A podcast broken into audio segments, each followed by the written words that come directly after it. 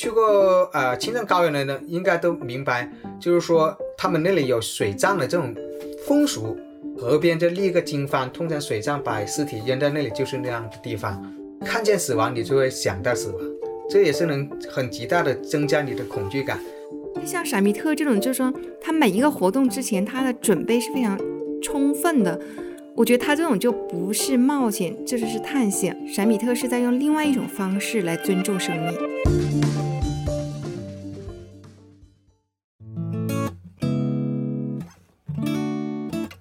你正在收听的是《井号键》，这是一档因衰老焦虑和死亡恐惧而存在的节目。我们是董芷飞、蓝连超、徐静爱。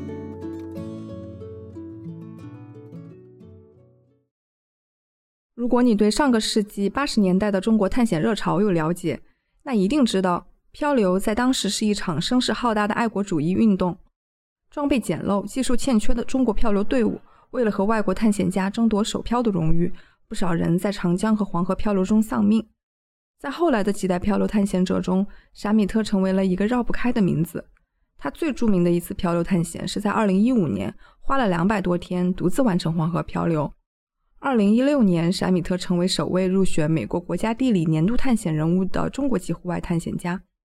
我是蓝连超，本期节目我找到了闪米特和他的探险伙伴，也是他的妻子林阳。我想与他们聊聊在漂流中所经历的既奇幻又惊险的故事，高频率的和死亡交手，他们对怎么活也产生了一些新感悟。最开始，闪米特是在一次户外活动中偶然接触到单人皮划艇漂流这项运动，然后彻底上了瘾。他计划完成一项看似不可能的挑战，从黄河源头一直单漂到入海口。这个事件因为死的人太多了，所以后来就没有人敢去挑战这个黄河漂流了。有差不多事隔二十九年嘛，我是应该第二个来去挑战这个，所以我当时就以一个人的力量去挑战这个黄河漂流。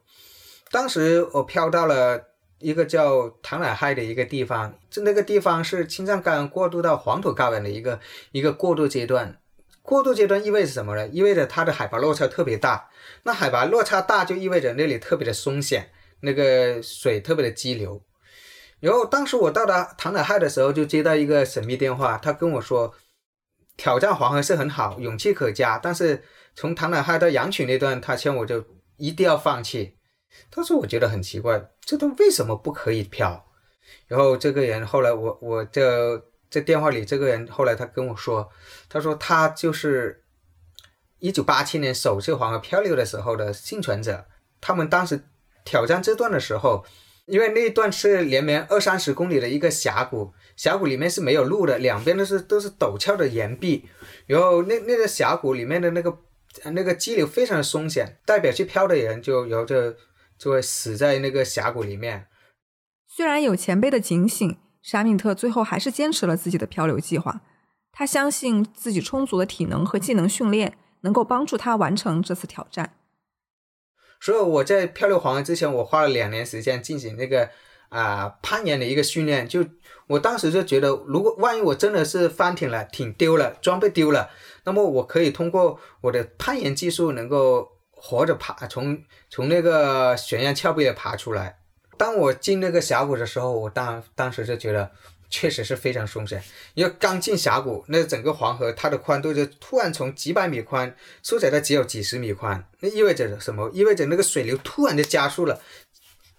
加速到很快，然后很快我就发现前面这个打雷的那个水声。前面就是整个黄河前面都是一堵水墙这样拦在前面，就像滚筒洗衣机啊，都你没有过多的那个思考的余地。当你到那里，可能你就一两秒的时间，突然那个水墙把那个船连人打得飞到半空，整个船跟人给竖起来，掉下来，然后掉下来，运气很好，没有翻艇，然后继续滑，然后继续滑，嗯。刚我当我一感觉到，哎，我已经是逃脱了这个这个最危险的地方，然后前面隆隆的那个像打雷一样的那个水声，但没有看见有激流。突然间，前面就是一个一个小瀑布，大概一一两米深的一个瀑布，人就掉下去，底下像滚筒洗衣机一样，人整个人连艇就是被埋在水里面。我都不知道自己翻艇了没有，反正四周都是水，人就像被滚筒洗衣机滚了滚了滚，然后滚了一会儿，我露头露出来了，啊，人还没有翻艇，运气还不错。一直到高强度的划过了一个又一个的峡谷，沙米特飘到了一个石滩，他被自己看到的景象惊呆了。去过呃青藏高原的呢，应该都明白，就是说他们那里有水葬的这种风俗。它水葬的地方就是在呃河边就立个经幡，通常水葬把尸体扔在那里就是那样的地方，所以对我来说我会感觉到很恐怖。我也不知道那里还有没有尸体，看见死亡你就会想到死亡，所以你会尽量躲避。但是在黄河漂流的时候，因为他们因为上游的那个游牧民族，他们有这种风俗啊，所以你是躲避不了的，所以你总是会碰见。这也是能很极大的增加你的恐惧感，但当时我就已经是精疲力尽了，我需要休息。我觉得我我随经过了那么挣扎，我随时就没有力量，我可能就是没有激励，我都可能会支撑不过来，我掉在水里面淹死的可能性都有。所以在那个时候，我就只好划着我皮划艇就靠近那个那金帆那个碎石滩，因为只有那个地方可以靠岸，然后爬就靠岸那个离那个金帆。但那个碎石滩离那个金帆尽量远的地方，远也远不了多远，也就一二十米远的地方，然后就拖着我的漂呃漂流艇就上了那个金帆，呃那那个碎石滩上，然后一上去把艇一拖上那个碎石滩，人就躺下来就睡着了，因为人实在太疲劳了，啊，可能也不知道过了多久，然后呃我的妻子林阳，她就开着车兜兜路兜到了，然后到了那个地方来找我，找我的她。把我拍醒了之后，我就那一醒来，我就发现我的背后像刀割一样，因为那那那因为黄河上游那个那个石头，它不像下游那个那个沙或者鹅卵石都很光滑，它都都是很锋利的那个石头啊，像一片一片刀片一样，那个那个很锋利的石石头，有的刺我的背。闪米特的妻子林阳一直在用另外一种方式参与他的漂流探险，给他做陆地后勤。皮划艇的装载空间很小，如果要完成一趟长达十个月的漂流，就需要有人为闪米特补给物资。而黄河源头几百公里都是无人区，那这个提供补给的任务自然而然就落到了羚羊的身上。就像我去黄河之前，其实我真的不知道就会这么危险，或者说这个过程就是这种野外的生活会让我这么难以忍受吧。因为你长期在城市生活，其实你很难具象的去想象，在野外扎帐篷，就在野外吃东西，然后在野外上厕所，在野外冲凉，就是洗澡了，这些问题会给你带来怎么样的困扰？说句实话，你你没有看到人，你觉得很危险。你说，哎，我今天怎么茫茫大草原，我怎么今天走了大半天，一个人都没有，觉得很可怕。然后你就会。不太敢下车，你担心一些藏獒和一些野生动物攻击你啊，对吧？你你会觉得，嗯，我可能想上洗手间，但是我不敢 下车，就只能一直憋着继续开车。但好容易，当你看到，诶，可能有一个牧民出现在你眼前的时候，你又很害怕，哇！你会想想，荒郊野外突然有这么一个人，那他是好人还是坏人呢？你会觉得很担心，就是更多的是那种心理上的不安的感觉吧。所以其实我极少主动联络他，一般都是他主动来联络我。那如果我们大概过了一个预估的时间，他没有联络我的话，我就会很担心啊。就是那种担心是什么感觉呢？就是你会觉得心里很空，你会觉得自己突然好像没有力气了，那种力气被抽光的感觉。就是你会等的越久，你会脑海中想的都是一些很可怕的事情。就说啊，他会不会翻船呢？他会不会撞到礁石上啊？就是各种各样可怕的一些想象都会都会在你的脑海中出现。但是你除了等待，你没有其他办法，你不可能死命的去 call 他，或者就是说报警啊。你你知道那些都不理智，你唯一做的就是等待。黄河漂流对于闪米特来说虽然惊险。但他几乎都是靠着快速做决定的办法逃出升天，而我好奇的是，有没有哪个时刻是闪米特觉得自己完蛋了，却无能为力，只能干等？在这种情况下，他的大脑还能理性的运转吗？他讲了一个在海南岛漂流，半夜在海上翻艇落水，多次尝试都无法重新回到皮划艇的经历。当时就感觉很慌张，因为人在大浪中你上上艇的话，每一次都消耗很多的体能，所以的话，就我就感觉到非常恐惧。但是人泡在水里面，因为水是漆黑一片的，就很恐惧的。水里面有什么你都不知道，因为大海里面说不定有鲨鱼啊什么样的，呃，你看不见的。就白天的话，如果水底下有鲨鱼游过来，它它离你很远的时候，你还有个阴影，你会发现你会逃的船，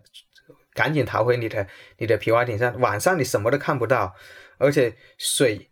因为这个水呀。它还有一个让让人的那个感觉到恐惧的地方，就是那个水，因为它表层是比较暖和，而底下比较冷的。就是说，你的身、你的肩膀身上你会感觉很暖和，但是你脚，因为因为你从肩膀到有一米多高深的水，这整个水的分段的话，它的那个温度就不一样。顺利的时候，你不会往坏的方向想；当你就不顺利，你受到挫折的时候，你就会往。坏的方向想，那时候你什么都会想象出来，会会不会有鲨鱼随时来袭击我？啊？会不会水鬼拉我？那个水脚为什么这么冰冷？然后人就感觉很慌张，而且你上不了艇，一个人在大海大海茫茫，你上不了艇，只有一个意味着只有一种可能性，就死亡嘛。然后经过了四五次的这个上艇失败之后，人的体能消耗的很厉害，人的呼吸喘的喘不过来。然后甚至人都会感觉到冰冷，因为你体能消耗太厉害，人都会感到冷。本来当时就已经划艇划了已经十二个小时了，差不多就相当于一个正常人连续跑了三个马拉松，没有进行任何的休息。我当时这种状况，然后再加上上艇的话，那你就会觉得整个世界就崩溃了。然后当时我就觉得，嗯，觉得不可能再上艇了，所以我当时就把。就整个摊平在水面上，因为我穿的救生衣，其实摊平在水上，啊，人也不会沉下去。然后双脚就踏在我的皮划艇上面，然后就就在水面上感觉到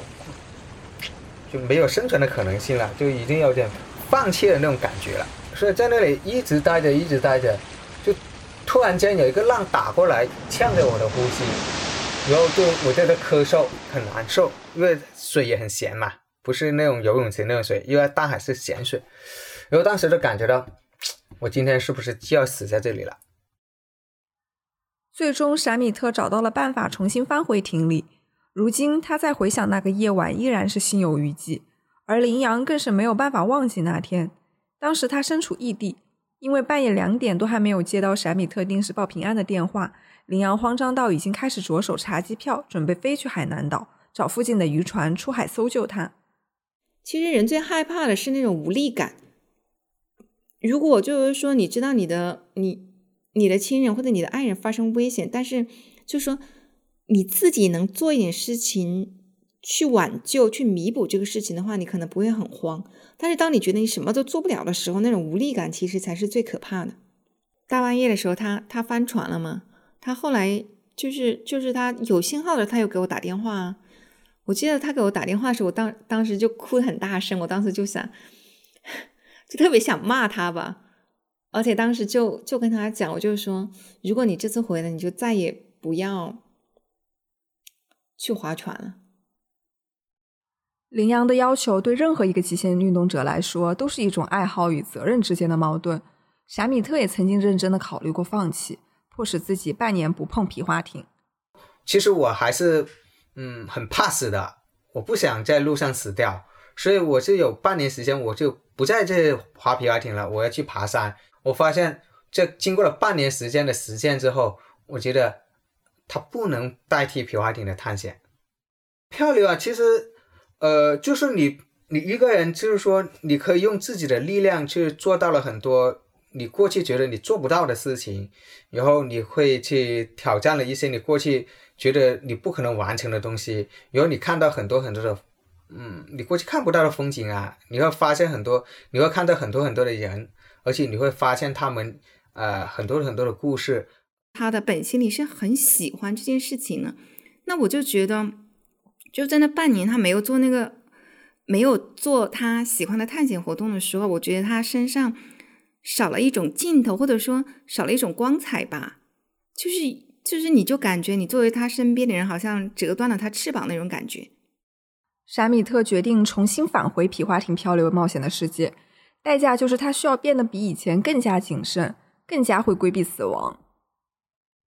我觉得我跟很多很多探险的人不一样，就是说很多出去探险的人更更怕死，所以为为了避免就是说这种意外的发生，所以我我会比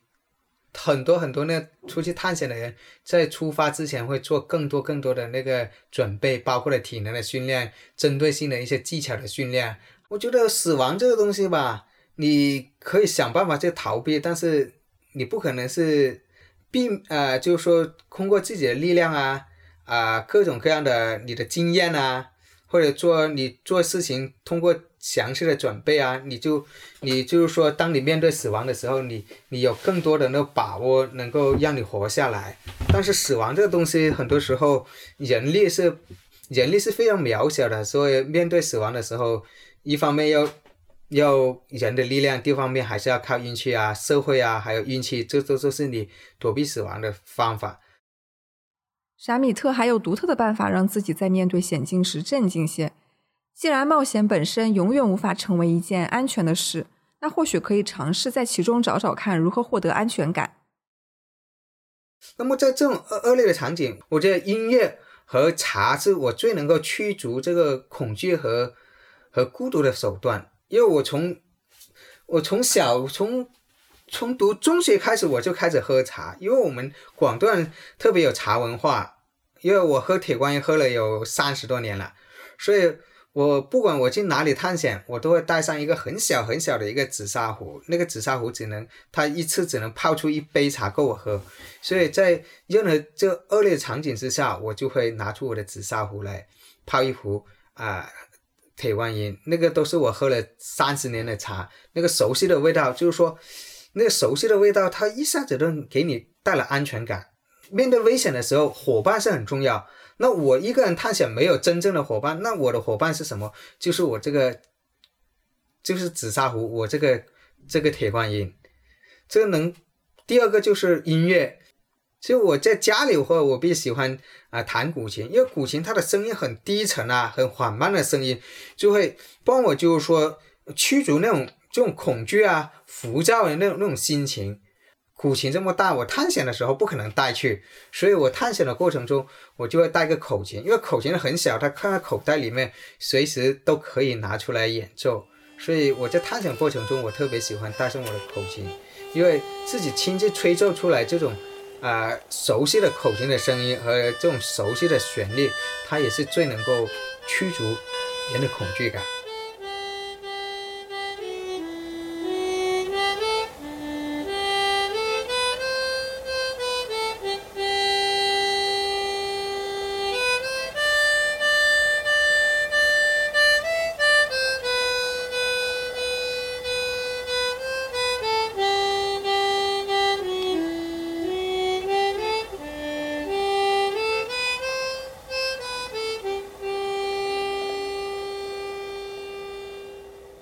会认为极限运动者轻视生命，但在陪伴闪米特探险的这么多年里，羚羊反而觉得闪米特的活法才是真正的尊重生命。就像闪米特这种，就是说他每一个活动之前，他的准备是非常充分的。我觉得他这种就不是冒险，这就是探险。闪米特是在用另外一种方式来尊重生命。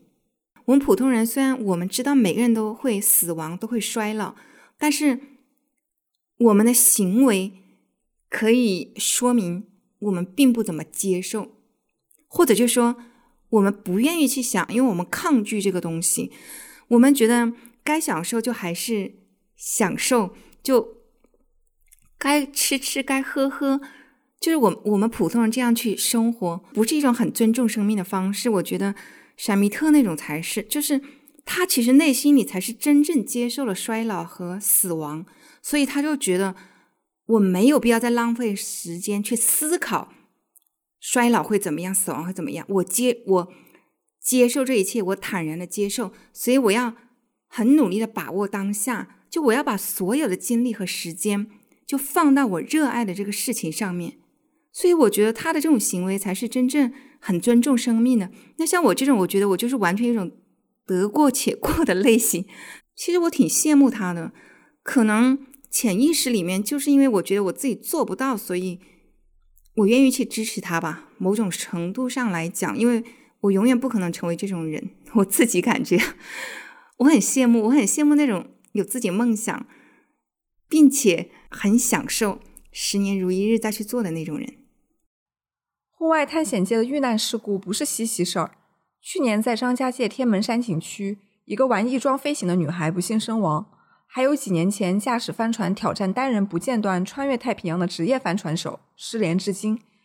探险家不可能屏蔽掉这些信息，而这会挫败他们的探险热情吗？那你玩这种探险，那你遇险的概率肯定是比普通人高。但是你也不可能就因为这个概率而不去追求自己的梦想，不去做自己真正热爱和感兴趣的事情。就像我们不能够因为看见了车祸就永远不开车吧。那在我们现在的微信朋友圈，那特别是加的一些群里面，因为加了很多很多的群，包括登山群呐、皮划艇群呐、海洋探险群呐、雪山群呐。那其实每年你就会发现有一两个头像变黑了，就是他在整个户外运动或者是极限运动中，因为不小心遇难了。那每当这种时候呢？你心里就会觉得特别特别难过，它会让你去真正的去思考死亡，因为你会感觉到虽然没有发生在你身上，但是它离你那么近，你跟他之间只是隔了一个手机屏幕而已，所以那种时候虽然难过，但是也会触发我们去思考，我们为什么要坚持做这么危险的事情？那我们到底要怎么做才能保证自己好好活着？总之，我觉得做自己热爱的事情，或者做一件让大家看起来很冒险的事情，并不代表着不怕死，也不代表着对生死看淡，而是说刚好相反。就像闪米特曾经跟我说的，就是他其实很早就接受了死亡，觉得死亡不可避免，所以他觉得那在活着的时候就应该全力以赴。去做自己真正热爱的事情。你生命从从出生到死亡就是几十年，那么人的意义，我觉得就是你在这个几十年的生命里面，你能够拥有什么样的体验，有什么的经历，呃，在你的人生之中一步一步刻录下来你的你的痕迹。那么当你死的时候，我觉得我就不会遗憾。我的生命就是跟任何一个人都是很一样，就是说都是几十年，但是。我这个人很贪心，我希望我这几十年，我我希望我能够尽我最大努力，能够活得比别人拥有更多的经历和经验，能够在我这几十年的人生中刻录着更多的痕迹。